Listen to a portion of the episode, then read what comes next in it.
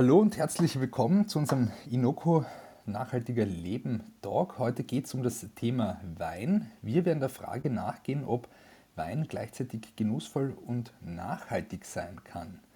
Da wollen wir uns natürlich mal in erster Linie anschauen, welchen Impact die konventionelle Weinindustrie auf die Umwelt hat und natürlich auch, welche Formen des Weinbaus es auch gibt. Mittlerweile gibt es ja einige Weingüter, die da auch äh, bewusst eben auf biologischen Anbau setzen. Es gibt dann darüber hinaus auch sogar noch veganen Wein.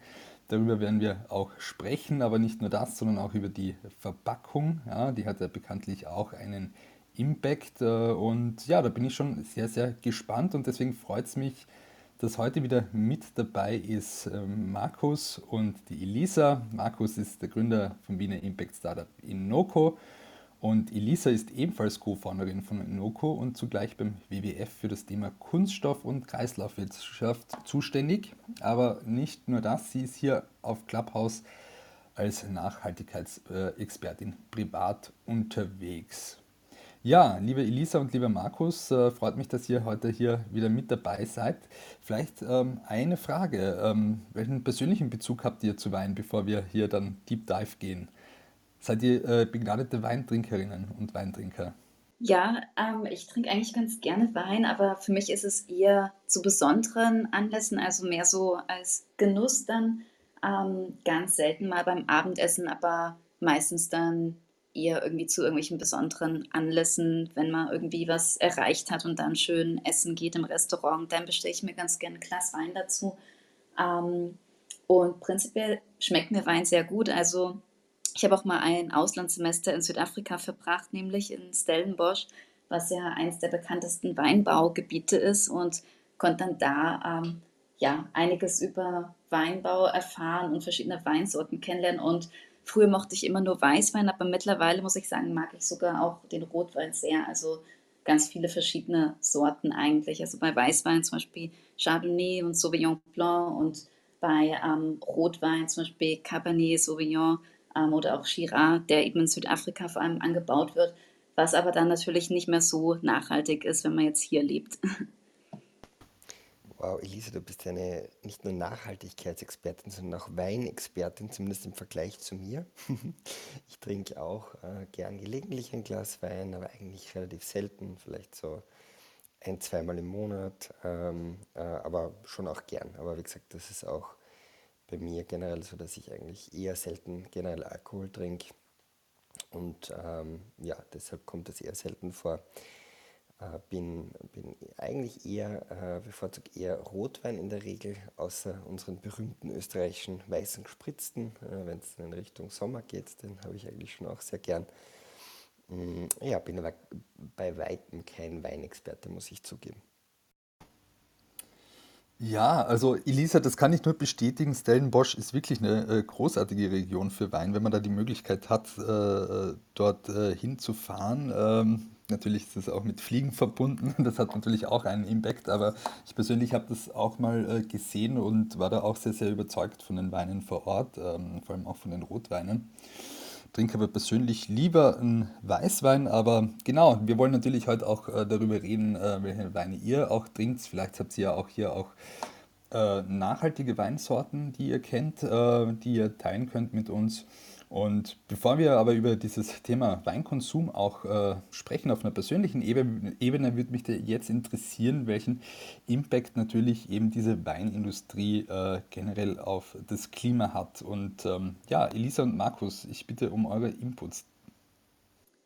Ja, dann fange ich mal an. Ähm, also die Weinindustrie hat natürlich einen sehr großen Impact. Ähm, also ich habe jetzt Zahlen für Deutschland primär gefunden, aber da ist es so, dass jeder Deutsche pro Jahr im Durchschnitt 20 Liter Wein konsumiert und 0,6 Prozent der deutschen Agrarfläche werden für den Weinanbau genutzt.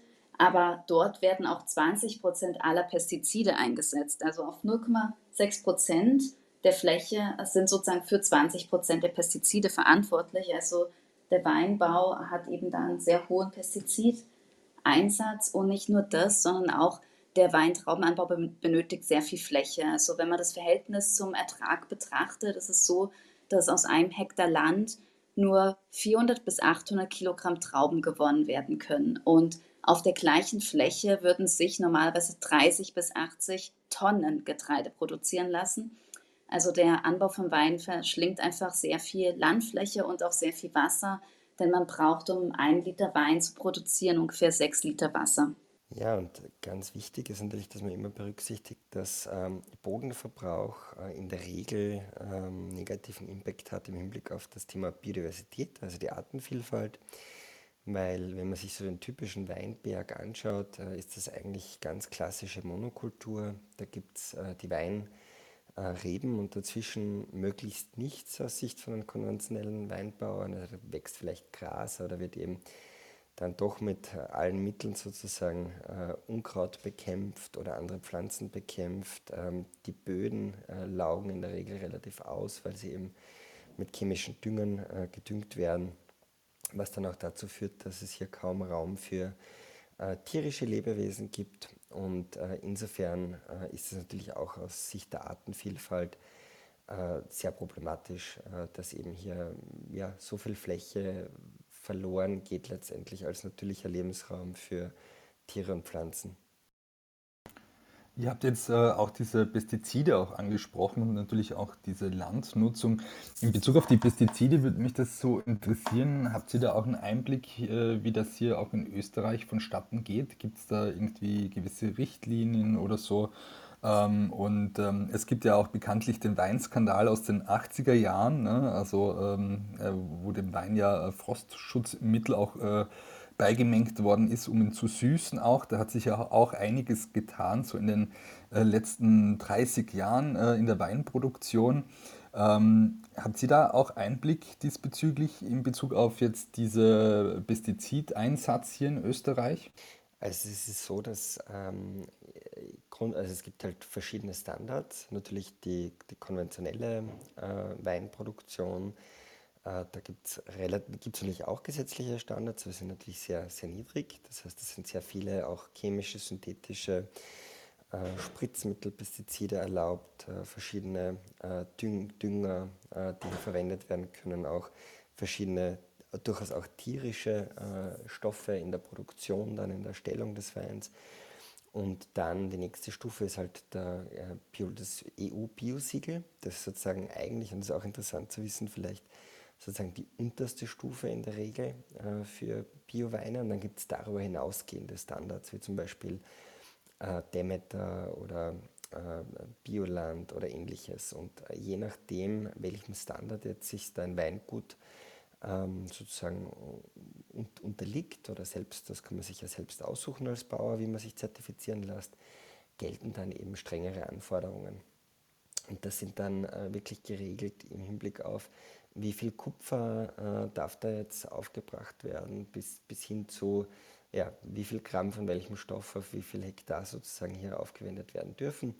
Und generell ist es eben so halt, dass in der biologischen Landwirtschaft hier der Einsatz von chemisch-synthetischen ähm, Spritzmitteln, Pestiziden und so weiter untersagt ist und gleichzeitig halt auch ähm, die Düngung, äh, also auch im Hinblick auf die Düngung, äh, ja, es relative, relativ starke Einschränkungen gibt. Genau, also wie Markus schon angesprochen hat, gibt es eben den konventionellen Weinbau und dann den biologischen oder sogar biodynamischen Weinbau. Und ähm, das EU-Bio-Siegel ist da eben die Basis sozusagen dafür, das eben vorschreibt, dass keine chemischen Dünger eingesetzt werden dürfen, das eben strengere Vorgaben für den Pflanzenschutz hat.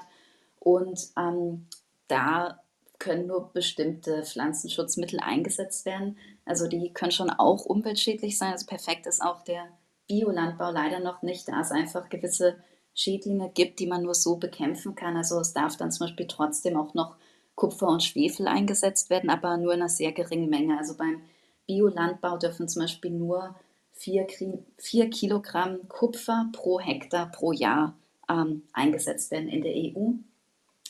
Und es führt dann eben zu einem lebendigeren Boden, der dann auch für die weiteren Generationen bestehen bleibt und natürlich auch für den Wein besser ist. Also einige Biobauern nutzen zum Beispiel dann auch natürliche Mittel. Zum Beispiel ist Klee eigentlich ein natürlicher Dünger, weil die Kleepflanze Stickstoff sammelt in ihren Wurzeln Und diese Stickstoffdepots, die geben dann den Stickstoff auch ab an die Weinreben und wirken eben als Dünger. Und beim konventionellen Weinbau ist es so, dass der Stickstoffdünger chemisch produziert und aufgetragen wird und dann zum Beispiel auch durch den Regen auch ins Grundwasser geschwemmt werden kann, ähm, was natürlich dann auch schädlich ist ähm, für das Ökosystem. Und deswegen ist da aus Biodiversitätssicht auf jeden Fall der Biolandbau zu bevorzugen. Biodynamisch wäre dann so auch das Demeter-Label, was der Markus angesprochen hat.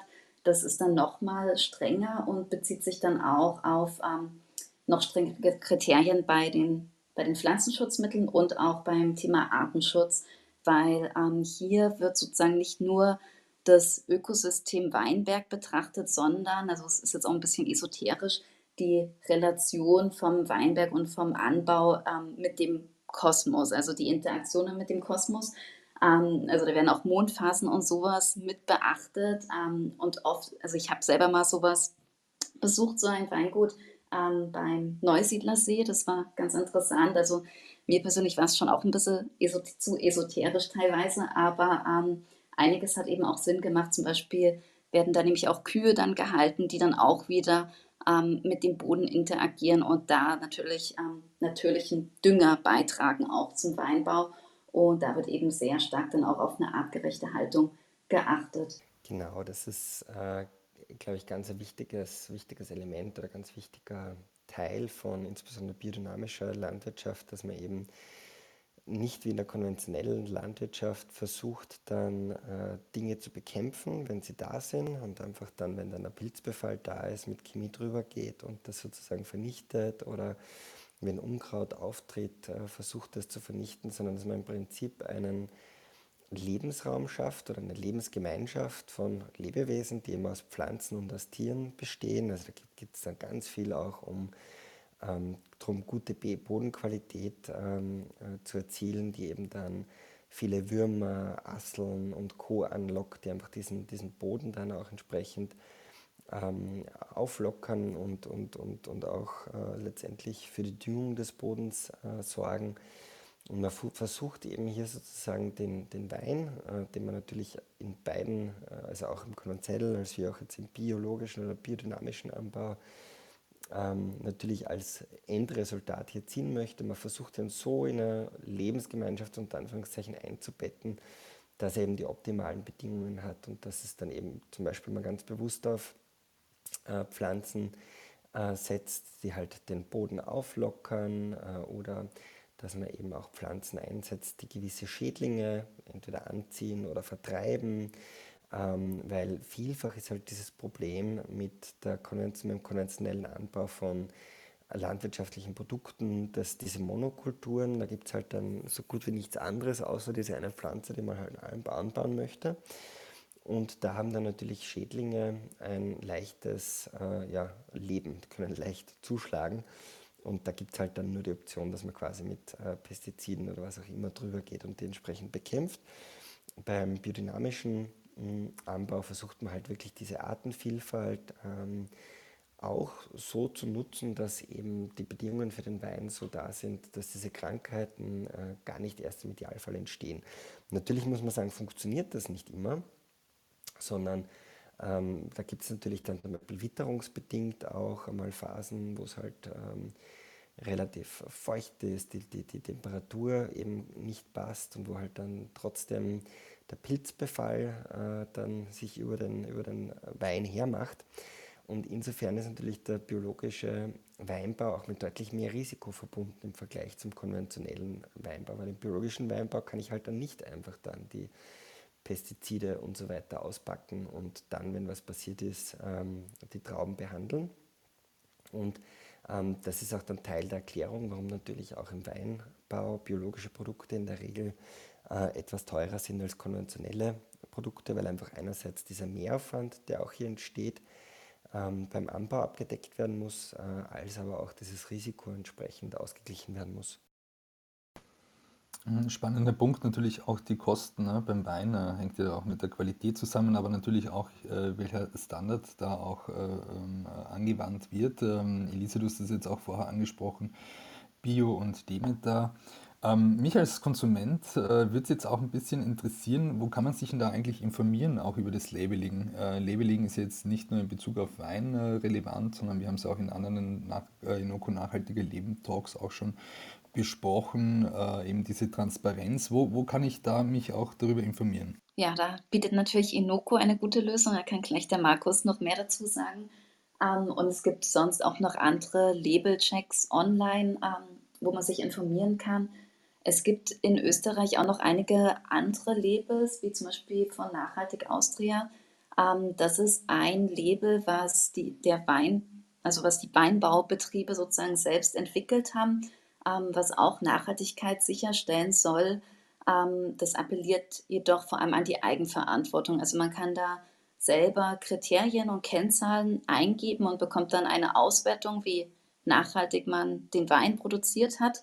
Ähm, das ist natürlich auch ein guter erster Schritt und für die Winzer sicher auch ganz gut, um erste Optimierungspotenziale zu identifizieren. Ähm, aber ich würde sagen, dass das EU-Biosiegel und das Demeter-Siegel vor allem ähm, strenger sind, da diese dann auch unabhängig zertifiziert werden und kontrolliert werden. Genau, und Elisa, du hast das äh, hast Inoko angesprochen. äh, das ist letztendlich unser Ziel mit Inoko. Also für jene, die es noch nicht kennen, Inoko ist, ähm, mit Inoko entwickeln wir eine App, die es Konsumenten ermöglicht, im ersten Schritt einmal ihre Prioritäten zu definieren und zu sagen, worauf sie schauen möchten. Da kann ich zum Beispiel als User in der App dann definieren, dass mir äh, Tierwohl wichtig ist oder dass ich zum Beispiel eben einen Beitrag zum, zum Erhalt vom Regenwald leisten möchte, dass ich meine CO2-Emissionen reduzieren möchte und werde dann eben unterstützt äh, beim Einkaufen, indem ich dann eben äh, meine Kassenbelege äh, scanne, je nachdem, wo ich halt im Supermarkt was ich gekauft habe.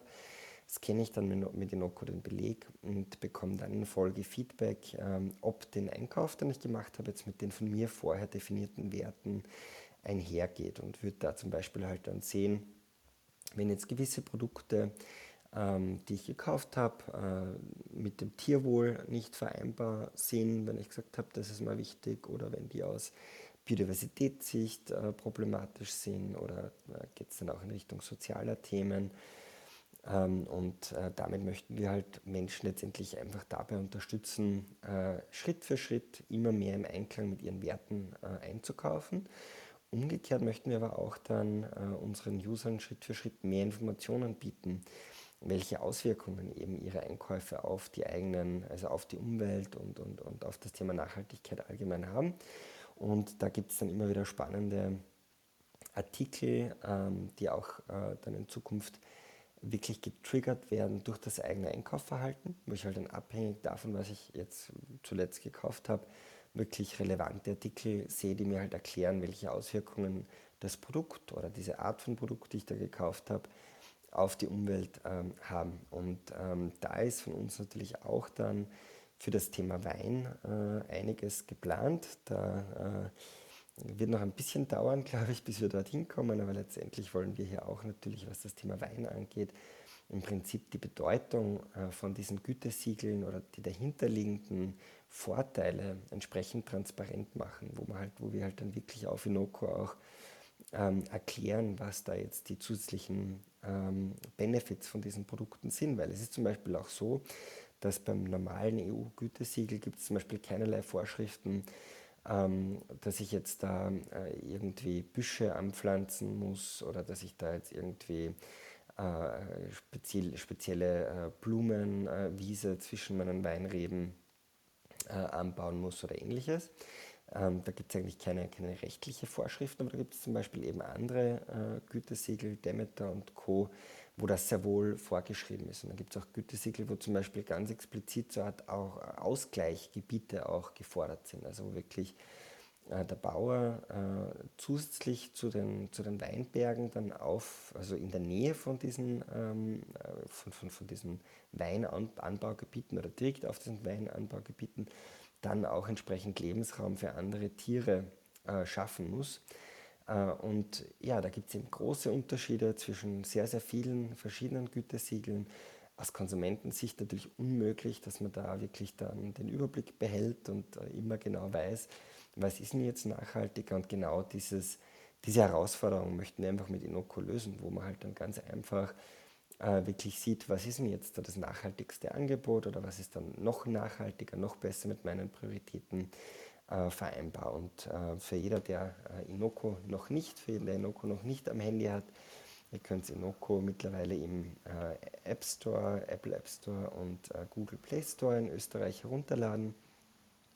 Könnt im Moment bereits Einkäufe bei den größten österreichischen Supermarktketten Billa und Spar hier entsprechend scannen und bekommt dann Feedback, ähm, ja, wie ihr unterwegs seid im Hinblick auf die CO2-Emissionen eurer Einkäufe, aber eben auch so ganz äh, spezifische Inserts, ähm, wie ihr durch den Kauf von einzelnen Produkten eben einen positiven Beitrag leistet oder wo ein gewisses Produkt eben mit euren Werten noch nicht vereinbar ist. Geht es dann halt um so Themen wie, äh, steckt da, stecken da irgendwo Käfigeier drinnen oder, oder Eier aus Bodenhaltung oder steckt da vielleicht irgendwo nicht zertifiziertes Palmöl drinnen, was bedeutet das? Also ja, für jeden, der sich für Nachhaltigkeit interessiert, der kann da sehr, sehr viel lernen. Und ähm, für unsere Clubhouse-Community haben wir auch einen exklusiven Zugangscode äh, zu Inoko, weil im Moment ist Inoko noch nicht öffentlich verfügbar.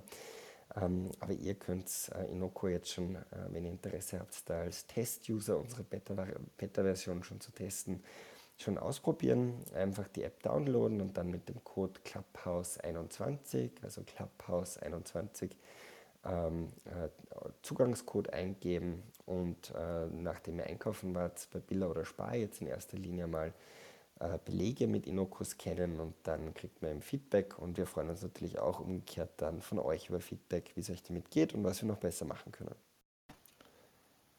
Danke vielmals auch für diesen Einblick. Bevor wir über das Thema Wein reden, noch eine Frage zu Inoko. Es gibt ja da auch eine spannende Funktion, Markus, wo man auch so Teams bilden kann. Wie funktioniert denn das? Kannst du das noch ganz kurz erläutern? Ja, genau. Also es gibt auf Inoko verschiedene Teams, ähm, äh, wo man eben, also zum Beispiel, wenn ihr auch dann diesen Sign-up macht mit äh, diesem Clubhouse 21, seid ihr dann quasi automatisch Mitglied im Inoko-Team Clubhouse, äh, in unserem Inoko Nachhaltiger Leben Talk-Team. Und da kann man dann eben auch sehen in Zukunft, wie die Teams unterwegs sind. Also man kann zum Beispiel sehen, wie viel CO2-Emissionen äh, die Teammitglieder gemeinsam einsparen haben können im Vergleich zu einem Durchschnittsösterreicher jetzt im ersten Schritt. Oder man kann dann auch äh, so Zahlen in Zukunft sehen, wie zum Beispiel, wie groß war denn der Bioanteil bei den gekauften Produkten, wie groß der pflanzliche Anteil, ähm, kann gemeinsam auch dann Challenges entsprechend hier wahrnehmen und ja, hat viele spannende Möglichkeiten, wo man eben gemeinsam was für Nachhaltigkeit tun kann und wo man vor allem auch gemeinsam sieht, ähm, was man auch gemeinsam erreichen kann. Weil ich glaube, eins, das wir viele kennen, ist immer dieses Argument, naja, was bringt schon, wenn ich jetzt darauf schaue oder ich da was verändere, äh, ist, doch, ist doch völlig äh, ja, irrelevant, das, was ich als Einzelner tue. Und ähm, ja, natürlich schaut das so aus, wenn man es in absoluten Zahlen sich anschaut. Aber wenn man dann sieht, was man gemeinsam als Gemeinde, als Ort, als Stadt, als Firma, als Verein im, im Team erreichen kann, da wird dann bald klar, dass das eigentlich schon einen massiven Aus äh, Impact hat, was wir gemeinsam hier tun und wie wir uns entscheiden. Und genau das möchten wir uns eben zunutze machen, um hier mittels Gamification und verschiedener cooler Team-Features ähm, das unseren Usern auch bewusst zu machen. Ich finde das einen total spannenden Ansatz, vor allem eben auch, dass man hier aufzeigt, dass man in einer Gemeinschaft auch auftritt, weil es ist ja manchmal wirklich auch dieses Argument, das dann davor gebracht wird, ja, was nutzt denn, wenn ich das alleine mache? Mhm. Äh, aber ich finde es total schön auch zu visualisieren und auch eben auch, dass ihr diesen Gamification-Ansatz reinbringt. Und ja, ich äh, bin ja auch dann schon in einem Team drinnen, mal schauen. Aber leider hat es meinen Unverpacktladen äh, noch nicht. Ne? Aber ah, ja. da sind wir, sind wir noch äh, dran. Das heißt, das heißt noch da dran. musst du noch ein bisschen geduldig sein. Da bist du sehr brav, dass du einen Unverpacktladen einkaufen Ja, nicht nur, aber meistens schaue ich dorthin. ja, wir wollen natürlich, ähm, unverpackt äh, ist auch natürlich ein Stichwort, wir wollen natürlich auch über die Verpackung sprechen. Äh, wir haben das auch in den letzten Inoko Nachhaltiger Leben Talks schon gemacht zu unterschiedlichen ähm, Themen. Heute wollen wir uns das natürlich äh, zum Thema Wein auch anschauen. Elisa, du bist ja da hier auf diesem Feld auch eine Expertin. Wenn wir uns jetzt dieses Thema Wein und Verpackung anschauen, hast du diesbezüglich auch äh, Informationen, vor allem auch was den CO2-Gehalt angeht. Ähm, ist ja eine sehr, sehr komplexe Thematik, äh, natürlich äh, auch der Transport an sich, ähm, aber auch die Weinflaschen, die sind ja meistens äh, Einwegglasflaschen, oder? Ja, genau, das ist richtig, Martin. Und gerade Einwegglas hat natürlich einen sehr hohen Impact auch.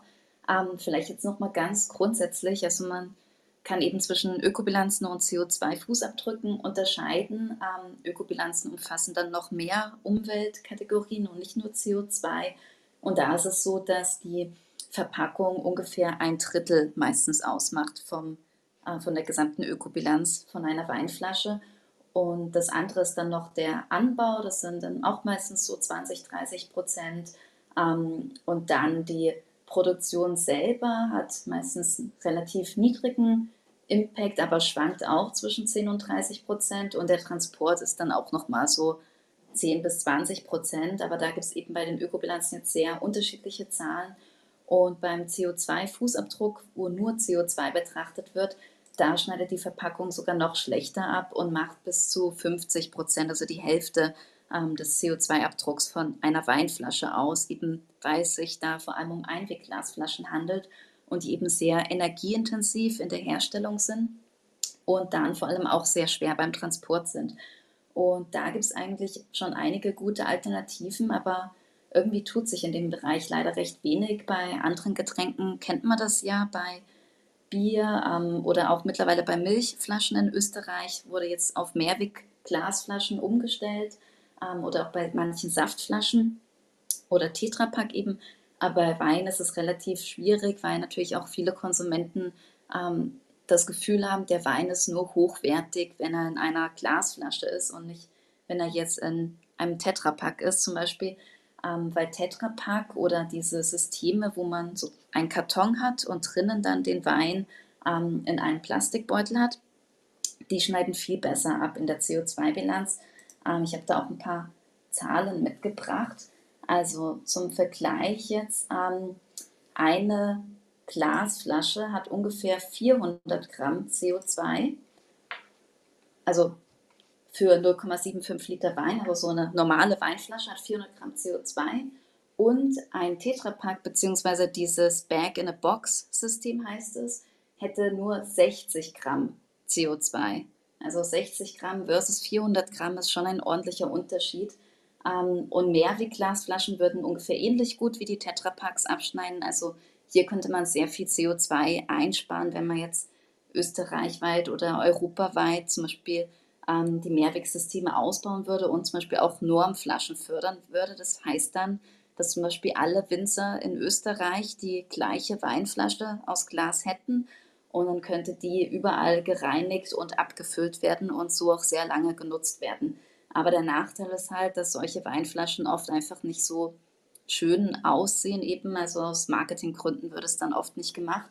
Aber es gibt zum Beispiel in der Steiermark, haben sich so ein paar Winzer zusammengeschlossen und haben jetzt da eine Mehrweg-Glasflasche vor längerer Zeit schon auf den Markt gebracht. Also da gibt es das. Aber hier in Wien habe ich jetzt im Supermarkt da leider noch keine Alternativen gesehen. Ich habe da eine spannende Initiative auch gesehen aus dem Burgenland. Das war jetzt erst vor wenigen Tagen auch in den Medien das Comeback des Dopplers. Ähm, also die 2-Liter-Flasche, die ja eben auch hier normiert ist. Und da gibt es äh, junge Winzerinnen und Winzer, die eben diese Flasche wieder zurückbringen wollen, auch mit einem Pfandsystem was sehr, sehr interessant ist, weil äh, das, was du ja vorher angesprochen hat, hast, das geht ja natürlich auch ein bisschen so um die Ästhetik und da ist ja der Doppler ja doch ein bisschen in Verruch geraten, kann man so sagen.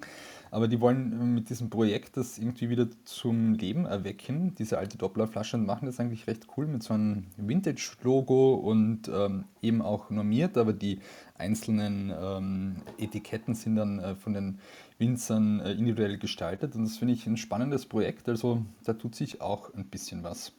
Super, ja, spannend. Das muss ich mir mal anschauen. Das klingt so ähnlich wie das in der Steiermark dann wahrscheinlich. Sehr cool. Ja, klingt interessant. Ja, natürlich äh, hängt es auch davon ab, wo man den Wein natürlich auch bezieht. Ja, ähm, Markus und Elisa und vielleicht auch jetzt mal auch in die Runde, ähm, wie, worauf achtet ihr jetzt auch beim Weinkonsum? Ähm, konsumiert ihr Wein zum Beispiel aus Südafrika oder ist das für euch ein absolutes No-Go? Also hier auch gerne mitdiskutieren. Ähm, Markus, ich, wie ist das bei dir? Wo ist bei dir da die Grenze? Wo sagst du, okay, na, diesen Wein trinke ich jetzt definitiv nicht, auch wenn er noch so gut ist? Ähm, erstens ist bei mir, äh, dass, nachdem ich mich, mich mit Wein nicht sonderlich gut auskenne, muss ich sagen, äh, tue ich mir schwer, also wirklich dann eher äh, rauszufinden, was ist denn jetzt überhaupt ein wirklich sehr, sehr guter Wein. Und bei mir ist das dann, außerdem vergesse ich dann zuge zugegebenermaßen, wenn ich einmal, zweimal im Monat Wein trinke, was mir eigentlich schmeckt. Das ist ein weiteres Problem, das ich da habe. Ähm, ja, und ich schaue eigentlich schon beim Weinkauf, wie gesagt, dass ich möglichst regionalen Biowein kaufe. Ähm, und man muss aber sagen, man ist da doch relativ eingeschränkt. Also wenn man einfach jetzt nicht gesondert äh, Wein kauft, irgendwo in einem Online-Shop oder beim Weinhändler, sondern einfach nur mit anderen Produkten im Supermarkt mitkauft, dann hat man eigentlich eine relativ beschränkte Auswahl an Bioweinen. Also ich glaube, bei Billa und Spar sind das so gefühlt jeweils ähm, äh, fünf, fünf verschiedene Weine, die man da in Summe hat. Und ja, dann ist man eh schon irgendwie am Ende.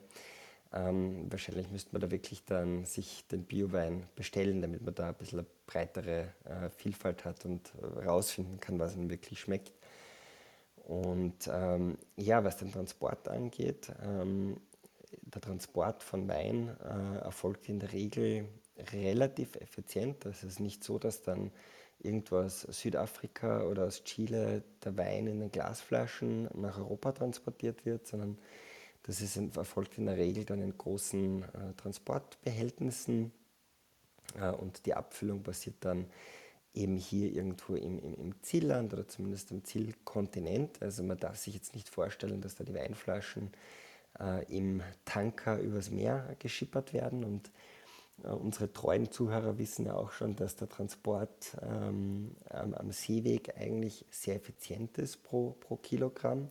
Natürlich ist es trotzdem was, was ich jetzt nicht unbedingt äh, fördern möchte, sondern ähm, ich schaue schon, also ich schaue da schon sehr stark eigentlich dann drauf, dass der Wein halt dann irgendwo aus dem näheren Umkreis da kommt. Ähm, aber grundsätzlich ist es trotzdem so, dass jetzt aus meiner Sicht es deutlich wichtiger ist, dass ich mich jetzt für einen Bio-Wein entscheide, ähm, als dass ich jetzt einen, äh, einen Wein nehme, der jetzt aus Österreich versus vielleicht irgendwo aus Spanien kommt oder so. Aber da spielen natürlich auch wieder die persönlichen Präferenzen stark rein und es gibt ja keine äh, allgemeine äh, Bewertung, was jetzt nachhaltiger ist, quer über alle Aspekte, wenn man sich jetzt anschaut, Nachhaltigkeit aus CO2-Sicht, Nachhaltigkeit aus Biodiversitätssicht, aus sozialer Sicht, aus Gesundheitssicht. Das ist ein sehr multidimensionales Konstrukt, wo man nicht einfach dann einen Wert drüber legen kann und sagen kann, ja, äh, bei dieser Achse gibt es drei Punkte, bei der anderen fünf und bei der dritten sieben und da kommt dann der Gesamtwert raus, sondern das ist letztendlich immer auch irgendwie eine persönliche äh, Wertefrage, wie wichtig man was nimmt. Ähm, und ja, das ist immer wieder spannend, wenn man da mit anderen diskutiert. Definitiv und natürlich auch die Dosis macht das Gift, würde ich jetzt auch mal sagen. Also ich habe genau. mir auch vor drei Monaten, glaube ich, mal eine Flasche ähm, ähm, guten Rotwein aus, aus Stellenbosch irgendwie auch gekauft und das gemeinsam mit meinem Cousin getrunken.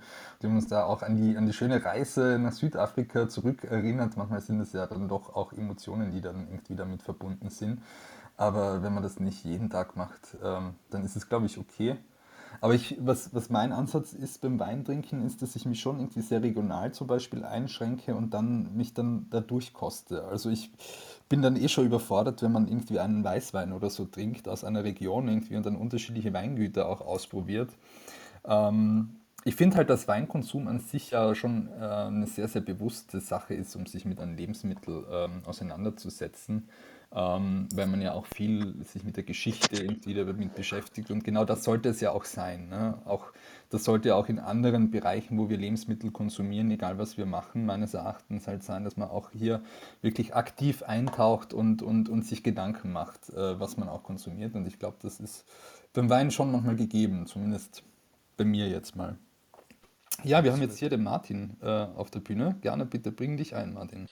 Hallo zunächst mal. Ähm, ja, ich bin der Martin und ich wohne in einem schönen Weinbauort. Das heißt, bei uns gibt es 35 Heurigen und wir haben auch einen 24-Stunden-Bio-Supermarkt und einen 24-Stunden-Weinsupermarkt, der alles mit der Bankomatkarte zu bedienen ist. Wer guten Wein mal braucht, den kann ich gerne mal ein paar Flaschen nach Wien mitnehmen. Wollte ich nur sagen. Und ich sehe das so wie beim Mineralwasser. Also wir haben ein gutes Mineralwasser, aber wenn Mineralwasser zum Beispiel dann in Berlin fürs Lauer getrunken wird, dann fängt das an, das Ganze äh, ad absurdum zu führen. Man sollte die Bioprodukte, regionale Bioprodukte, gerade in Österreich gibt es so gute Spitzenprodukte, dass man eigentlich in diesem Fall nicht aus dem Ausland importieren müsste. Ja, danke Martin, das würde mich sehr interessieren. Also ich bin immer offen für gute Weine aus Österreich. Ja, weil ich sehe das eigentlich genauso. Also in, wie der Markus schon gesagt hat, gibt es eben sehr viele Aspekte, die man da berücksichtigen muss, wenn man jetzt einen nachhaltigen Wein auswählen möchte.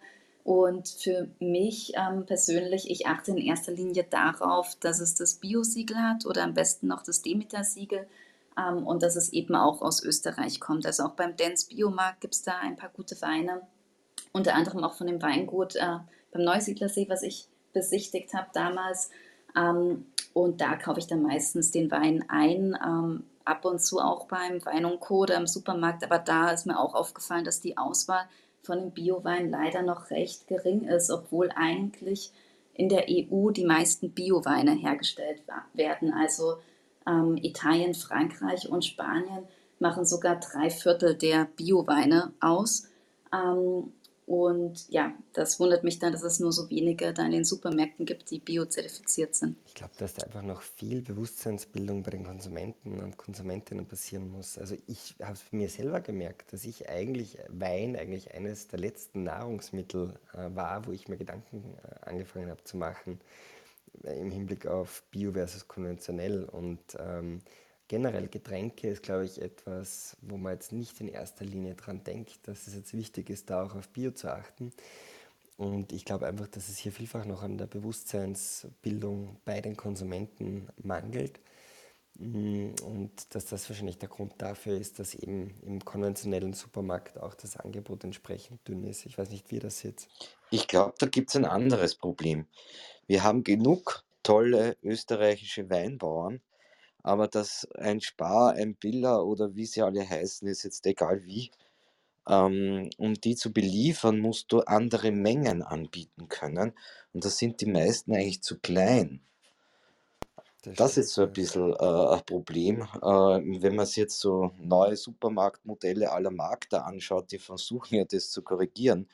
Aber beliefer mal an Spar als Hausnummer, jetzt gehen wir von meinem Weg als Gemüsebauer dann brauchst du eine gewisse Größe, weil du gewisse Mengen brauchst und gewisse Qualitätsstufen unter Anführungszeichen. Und das ist beim Wein eigentlich so ähnlich.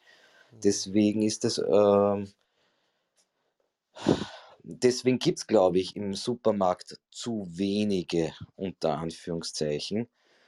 Und das ist eine große Herausforderung, äh, wie wir unsere Warenkörbe äh, machen. Und wenn man sich die internationalen, und es sind ja auch Konzerne, anschaut, wie sie eine Einkaufspolitik machen, ähm, Billa, Billa Plus, Merkur ähm, und äh, wie dieser Konzern eigentlich unter die deutsche Einkaufspolitik kommt, hat ja alles mit Effizienz unter Anführungszeichen zu tun. Das ist ein Markt, wo es um Cent geht und Cent machen über Österreich hier einem, durchaus schnell mal eine Million. Und dort, wo die Gewinnspanne, die Effizienzspanne so gering wird, ist die Frage, wie wir Lebensmittel in Wert setzen wie, und was wir bereit sind dafür auszugeben. Ja, stimmt, das ist wirklich ein guter Punkt. Ja. Also das merkt man ja auch zum Beispiel beim Thema Billigfleisch, ähm, eben, dass man den Lebensmitteln nicht genügend Wert ähm, gibt für die ganzen Ressourcen ähm, und auch ähm, ja, Manpower, die da reingehen mussten. Und beim Thema Wein, ich mache das dann jetzt auch häufiger so in Österreich, gibt es ja auch die Heurigen oder auch so Weinfrühling oder so in Gumpoldskirchen zum Beispiel, einmal im Jahr. Ähm, da fahre ich eigentlich ganz gern hin, weil ich finde es eigentlich echt nett, da wandern zu gehen und dann verschiedene kleine Heurige kennenzulernen. Und decke mich dann auch meistens mit sechs Flaschen Wein oder so ein, die dann auch erstmal für die nächsten ähm, zwei, drei Monate auf jeden Fall mir reichen. Und das finde ich auch eine ganz gute Lösung.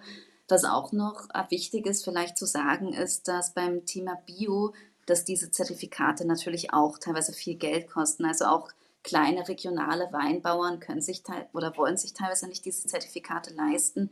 Es kann aber trotzdem sein, dass sie nach diesen Bio-Regeln und Vorgaben ähm, das möglichst umweltverträglich bewirtschaften. Also da hilft es auch, wenn man dann einfach ähm, beim Weinbauern in der Nähe fragt, ähm, wie er seinen Wein produziert. Und das kann dann manchmal auch ähnlich gut sein wie das Biosiegel. Definitiv. Und ich finde halt, wenn man auch in den Supermarkt geht, dann kriegt man ja wirklich auch nur einen ganz, ganz kleinen äh, Einblick, welche Weine es überhaupt gibt. Weil, also die spannenden und interessanten Weine, die irgendwie auch in Erinnerung geblieben sind mir in meinem Gedächtnis, die ich mal getrunken habe, äh, auch vom Geschmack, ähm, die waren alle irgendwie auch von kleineren Produzenten irgendwie gekauft, äh, mal beim Ausflug oder so, auch beim heurigen Elise, so wie du sagst ähm, wo man hier auch wirklich spannende Weine auch entdecken kann. Und das äh, kann man dann auch wirklich in der nächsten Umgebung auch machen. eine Frage habe ich noch jetzt, äh, weil wir ja vorher auch ähm, diskutiert haben über den konventionellen Wein und den Bio-Wein. Wir haben da ja mal so eine ähnliche Frage auch diskutiert mit der Tomate aus Spanien ähm, und der unverpackten Tomate ähm, also der, der, der, der, quasi Verpackung versus, versus äh, biologischer Anbau auch. Was würdet ihr dann bevorzugen, wenn wir jetzt hier einfach diese Diskussion sehr theoretisch dann auch weiterführen? Aber äh, was ist von der Ökobilanz besser? Äh, ein ähm, Bio-Wein äh, aus Italien, ja, der jetzt hier quasi hier nach Österreich transportiert werden muss, oder ein konventioneller Wein hier in Österreich von der Ökobilanz? Also für mich äh, wird in dem Fall die Wahl auf den Bio-Wein aus Italien fallen. Ähm, aber es gibt, es gibt, wie gesagt, es gibt auf das keine, glaube ich, äh, oder keine objektive Antwort, weil, weil es wirklich darauf ankommt, wie man selbst die einzelnen Themen gewichtet. Und da gibt es keinen, man kann eben nicht äh, CO2 gegenrechnen gegen Biodiversitätsgewinn oder Verlust auf der anderen Seite. Aber was für mich halt immer eine Rolle spielt, ist, dass wir mit unserer Finanzentscheidung, mit dem Geld, also mit, mit unserer Kaufentscheidung ja jeden Tag letztendlich für die Welt äh, wählen oder die Welt wählen, in der wir mal leben wollen. Und wir haben mit jeder unserer Konsumentscheidungen die Möglichkeit, ähm, ein Unternehmen zu fördern, das eben ähm, auf die Natur schaut und das, das eben nach Standards arbeitet, die äh, hoffentlich äh, uns eine, ein, ein, ein Wohlergehen in der Zukunft ermöglicht. Und wir setzen damit Signale in den Markt. Wir also, teilen damit den Retailern, den Händlern mit, dass wir mehr nachhaltige Produkte haben wollen. Und ähm, ja, das, das würde ich einfach einerseits aus Signalwirkung, andererseits natürlich auch aus Biodiversitätssicht, äh, würde ich immer einen biologischen Wein aus Italien jetzt einem konventionellen österreichischen Wein vorziehen. Ähm, außer natürlich das, was die Lisa vorhin gesagt hat, außer ich weiß, ich, ich kenne jetzt diesen Bauern und ich bin mir äh, tausendprozentig sicher, dass der eben nach sehr nachhaltigen Kriterien anbaut, nur halt sich die Biozertifizierung nicht leisten kann. Aber gut, wie will man das jetzt von außen äh, beurteilen, äh, ob man dem jetzt vertrauen kann oder nicht. Aber grundsätzlich würde ich mich sonst eher für den italienischen Biowein entscheiden. Grundsätzlich ist das wirklich eine schwierige Frage, manchmal zumindest, weil wenn ich äh, Hausnummer Bio-Erdbeeren äh, im Winter unter Anführungszeichen ähm, mir kaufe, dann ist das einfach so und so falsch, weil es keine Bio-Erdbeeren gibt. Wenn es Bio-Erdbeeren aus dem österreichischen Glashaus, das äh, also zumindest für die Nachsaison beheizt wird, wo mehr Energie reingeht, wie die Stadt Graz braucht, dann wird das auch sehr grau. Ähm, und das kommt immer darauf an, mit was man es äh, vergleicht und wie denn der Wein dann Hausnummer aus Italien da überhaupt draufgefahren ist. Ist er mit dem Zug gefahren, ist er in der Nähe oder ist ein leerer Transporter runtergeschippert und hat dann einen Rückweg äh, gemacht. Das sind viele Komponenten, die, die da reinkommen. Nur Du brauchst keinen, keinen italienischen Bio-Wein. Wie gesagt, ich nehme dir das nächste Mal einen aus Tappendorf direkt mit. Das ist ein paar Kilometer ums Eck. Ähm, die Frage stellt sich nicht. Das stimmt, das ist die richtige Antwort. Jetzt habe ich da eine Diskussion losgetreten. Ja, Elisa, also du wolltest ich, noch was sagen.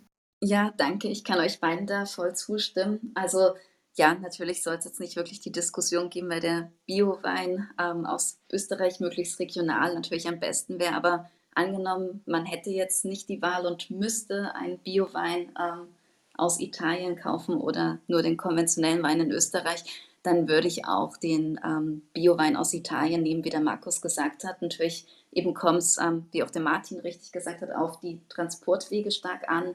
Also welches Transportmittel auch genommen wurde. Aber ich habe teilweise Studien gelesen, die ähm, auch sich angeschaut haben, was der Transport ausmacht beim Wein aus Südafrika. Gut, das ist dann eben recht effizient mit dem Schiff und so transportiert, aber das macht dann teilweise also entspricht es dann nur den CO2-Emissionen von 1,4 Autokilometern. Also was halt auch ganz wichtig zu beachten ist, ist auch, wie man dann den Wein einkauft. Also ob man jetzt dann eben mehrere Kilometer mit dem Auto fährt ähm, oder ob man mit dem Fahrrad zum Supermarkt ähm, fährt und dort den Wein kauft. Das spielt schon auch eine Rolle in der Ökobilanz. Aber eins ist da vergessen worden. Wenn ich eine Schiffsladung, äh, sagen wir jetzt Südafrika, Neuseeland ist jetzt wurscht, Wein nach Europa schiffe, dann muss das ein Betrieb gewesen sein, der massenhaft, also ein richtiger Groß Großbetrieb gewesen sein, der solche Mengen produzieren kann, dass man das überhaupt verschiffen kann.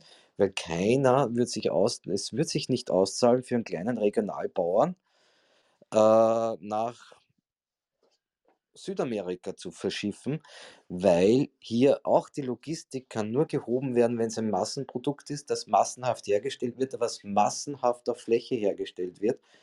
Ähm, die Tendenz äh, oder der Indikator, dass da was falsch ist, liegt in dem Moment, wo solche Massen produziert werden können und verschifft werden können. Es ist richtig, Sicher, das, ja.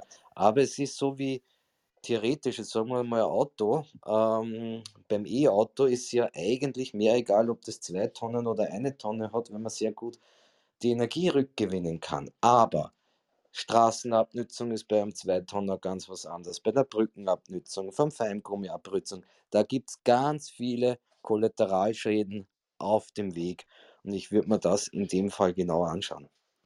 Ja, definitiv, da stimme ich dir voll zu. Das ist jetzt eben nur dieser eine Aspekt.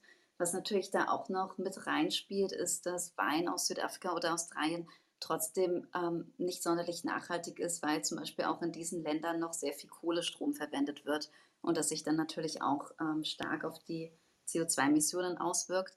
Ähm, aber Transport macht eben jetzt gar nicht, also wenn man sich jetzt die Ökobilanz gesamthaft anschaut, ist der Anteil vom Transport noch verhältnismäßig gering im Vergleich jetzt zur Verpackung zum Beispiel.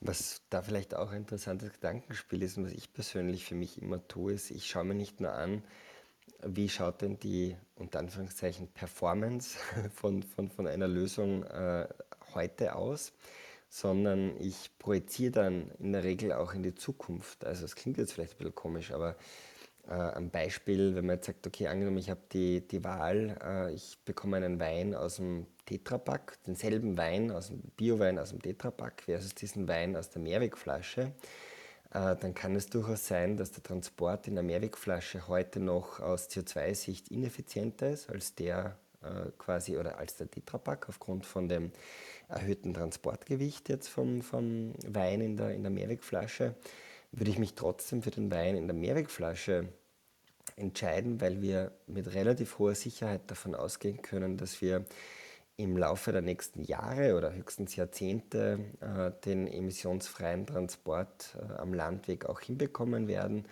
Ähm, und ich letztendlich trotzdem dann ein System fördern möchte, wo ähm, Wein in, in, in Mehrwegglasflaschen äh, transportiert wird versus jetzt Tetrapack, der zwar aus CO2-Sicht jetzt vielleicht noch eine Spur effizienter ist, der aber halt dann dafür andere Nachteile hat, wie dass ich zum Beispiel halt dafür dann trotzdem äh, Menge an, an, an Holz letztendlich äh, brauche oder dass ich dort halt dann auch äh, Plastik dafür braucht, um das zu produzieren, dass das in der Natur potenziell einen höheren Schaden an, auslösen kann, wenn es in die Natur kommt. Also ich denke da nicht immer nur ganz streng, wie schauen die CO2-Emissionen oder wie schaut der Umwelt, äh, die Umweltauswirkungen jetzt aus von der Lösung, sondern ich überlege mir dann immer schon ein bisschen, naja, wo soll man denn langfristig hin oder was macht denn langfristig mehr Sinn? Äh, das ist so ähnlich wie wenn man, wenn man sich die ersten Elektroautos angeschaut hat, die ersten äh, Teslas oder und Co. Äh, die waren massiv ineffizienter aus CO2-Sicht, insbesondere natürlich, wenn sie mit Kohlestrom entspre entsprechend versorgt worden sind. Nur wenn damals nicht ein paar Verrückte angefangen hätten, Elektroautos zu kaufen, weil sie daran geglaubt haben, an das Konzept, dass das langfristig, mittelfristig einen großen Mehrwert bietet aus Umweltsicht, dann hätten diese nicht, sich nie entwickeln können. Nachdem es aber Gott sei Dank welche gegeben hat, ja, ist das jetzt ein, ein, ein, ein Trend und ist das etwas, wo immer mehr und mehr Autos auch entsprechend, äh, ja, Elektroautos im, im, im Markt verkauft werden. Beim Wein stellt sich die Frage Gott sei Dank nicht, weil ähm, Wein aus, du kannst den teuersten Wein in Tetrapack füllen äh, und du kannst nicht viel Geld verlangen, weil alleine die Erwartungshaltung von Tetrapack ein Billigwein ist Absolut. und in dem Fall äh, die Erwartungshaltung den Preis schlägt. Also du kannst wirklich das teuerste Produkt da einfüllen und den besten Wein, das glaubt dir in dem Moment keiner mehr, in dem es ein Tetrapack oder in einer Plastikflasche ist. Genau, das war jetzt ein sehr hypothetisches Beispiel. Äh, und ich muss leider mich verabschieden, weil mein kleiner Sohn wieder wach geworden ist, aber ich möchte äh, mich verabschieden mit einem kleinen Buchtipp von der Cornelia Diesenreiter. Die hat gerade ein Buch rausgebracht mit dem Namen Nachhaltigkeit gibt's nicht. Und das finde ich total, ich habe es auch gelesen, das ist total spannend äh, zu lesen. Das ist übrigens die Gründerin von Unverschwendet und finde total lustig und habe gar nicht selber nicht gewusst, dass es zum Beispiel ähm, eigentlich keine vegetarische oder vegane Marmelade gibt, weil im, im Deckel immer letztendlich tierische Produkte stecken und dass das nicht wegbekommst, war mir zum Beispiel, sogar mir, die aus der Szene kommt, äh, neu und die hat sehr schön auch diese Graubereiche äh, beschrieben. Ja, danke für die Diskussion. Beim Ja, Interview habe ich auf jeden Fall einen Wein mit, so viel weiß ich jetzt, äh, und muss mich leider verabschieden. Das freut uns. ciao. Danke vielmals für den Buchtipp, Martin. Ähm, ja, unverschwendet kennt man natürlich auch aus der Startup-Szene. Wir als Brutkasten haben auch letzte Woche einen Artikel dazu gebracht zu äh, Startups, die äh, sich mit dem Thema äh, Lebensmittelverschwendung natürlich auch äh, beschäftigen. Kann man auch auf der Brutkasten nachlesen. Wir beschäftigen uns auch immer mit Nachhaltigkeitsthemen, äh, auch in Kombination natürlich äh, mit Startups und da tut sich doch einiges, wie der Markus und ich auch äh, feststellen können in unserem wöchentlichen äh, Inoko nachhaltige Leben. Also nicht Inoko nachhaltige Leben Talk, das habe ich ihm versprochen, sondern ein One Change a Week natürlich, gell, Markus? Morgen ist es auch Genau. wieder soweit. Ähm, morgen äh, haben wir den Miam. Chef Arthur Schreiber zu Gast. Da bin ich natürlich schon gespannt. Da wollen, haben wir auch ganz viele Fragen an ihn in Bezug auf die Verpackung und ja, kann man sich natürlich dann auch anschauen. Ein Punkt, über den wir heute jetzt noch nicht so gesprochen haben, weil ähm, Elisa, du hast es ja auch vorher erwähnt, äh, eben Wein aus Südafrika. Äh, es gibt natürlich ja auch diese soziale Komponente, auch die Arbeitsbedingungen. Das ist ja auch etwas, was man äh, berücksichtigen muss, wahrscheinlich auch, wenn man hier äh, nachhaltig äh, Wein konsumieren möchte, weil für mich persönlich umfasst auch Nachhaltigkeit natürlich auch diese soziale Komponente. Ja, das stimmt. Da haben wir auch einen Experten im Publikum. Ich weiß aber nicht, ob er auf die Bühne kommen möchte. Ähm, also der Wein hat natürlich eben auch ähm, sehr starke soziale Auswirkungen. Also oft, also oft wird die Arbeit eben auch von illegalen Migranten dann erledigt, die ähm, ja unter sehr prekären ähm, Arbeitsbedingungen das machen müssen und ja sehr prekäre Lebensverhältnisse dann auch haben. Ähm, da war ja, glaube ich, jetzt auch ähm, im Spargelbereich in Österreich ähm, vor kurzem da ein Skandal. Und so ähnlich kann es schon auch im Weinbau auch zugehen. Ähm, ich muss dazu sagen, ich bin jetzt nicht so eine Expertin, was die sozialen Auswirkungen angeht. Ähm, aber vielleicht kann der Markus da noch was sagen oder sonst gerne auch aus dem Publikum einfach melden. Und wenn da jemand Erfahrungen hat, wie das mit den sozialen Auswirkungen des Weinbaus ausschaut. Muss ich auch äh, sagen, kenne ich mich auch nicht wirklich so aus, aber schon gar nicht beim regionalen Wein, den ich ja in der Regel äh, trinke, wo ich mal davon ausgehe, dass da die sozialen Standards entsprechend ähm, eingehalten werden. Ähm, aber auch da gibt es ja, äh, dann macht es dann, glaube ich, doch auch vielfach einen Unterschied, ob man jetzt einen Wein von jemandem äh, genießt, der da vielleicht nach äh, sehr strengen Demeter-Standards oder Ähnlichem produziert wird. Ähm, ja, wo ich dann einmal allein deshalb noch ein höheres Vertrauen hätte, dass das auch aus sozialer Sicht ähm, eine gute Idee ist. Ich habe selbst in äh, Chile äh, studiert, auch ein ganz wichtiger Weinexporteur natürlich, wo ich äh, ein, ein halbes Jahr verbracht habe während meiner Studienzeit und natürlich auch dort mitbekommen habe, beziehungsweise in anderen lateinamerikanischen Ländern, die großen Unterschiede, eben die großen sozialen Unterschiede. Und das ist bestimmt auch bei anderen, bei, in anderen Ländern, also äh, diesen Exportmärkten, sicher auch ein wichtiges Thema. Äh, ich habe jetzt noch keinen Fairtrade-Wein entdeckt, muss ich sagen. Ich weiß gar nicht, ob es sowas gibt. Ja, entdeckt im Supermarkt habe ich es auch noch nicht, aber ich habe schon ein, zwei Labels gefunden, die auch die Arbeitsbedingungen inkludieren. Also da gibt es zum Beispiel Eco-Wien, ähm, also mit V geschrieben. Und da, das ist eben ökologischer Weinbau, aber ähm, das Siegel beinhaltet eben auch die sozialen Arbeitsbedingungen.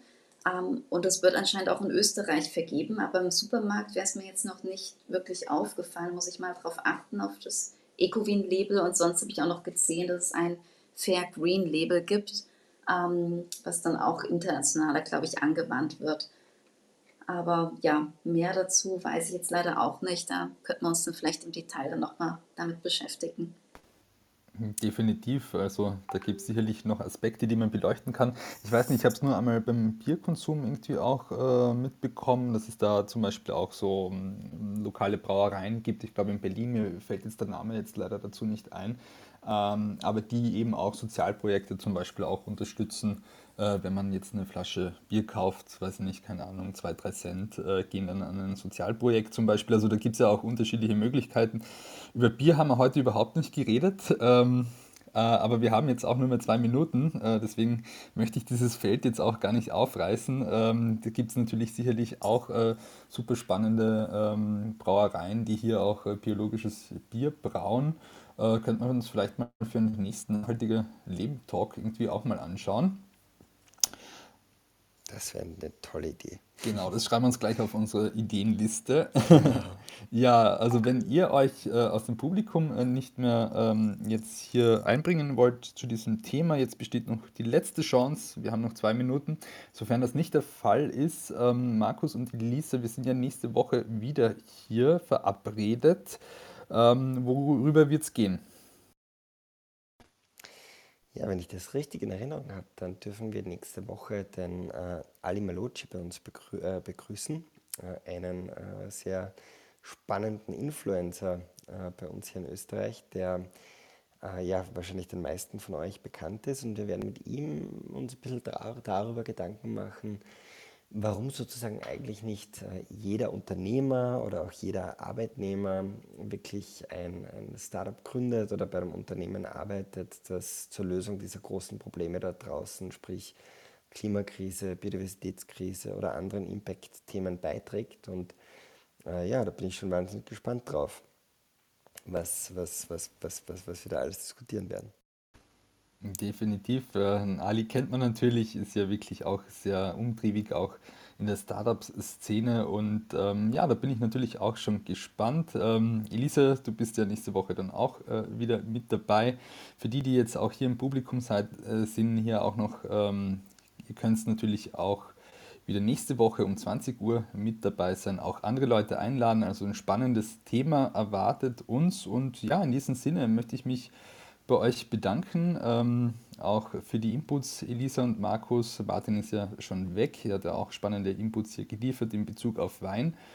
Und ja, ich persönlich habe auch was mitgenommen. Also ähm, ja, manchmal ist der biologische äh, Wein aus Italien sogar äh, nachhaltiger unter Anführungszeichen als ein konvention konventioneller ähm, hier aus Österreich. Aber wie gesagt, ähm, also ich, ich persönlich, wenn ich mich mit dem Thema Wein beschäftige, ist es natürlich das Wichtigste, dass man sich bewusst mit Lebensmitteln auseinandersetzt. Und ähm, ja, ähm, mittlerweile gibt es aber halt auch schon Siegel, äh, wo man hier auch nachschauen kann.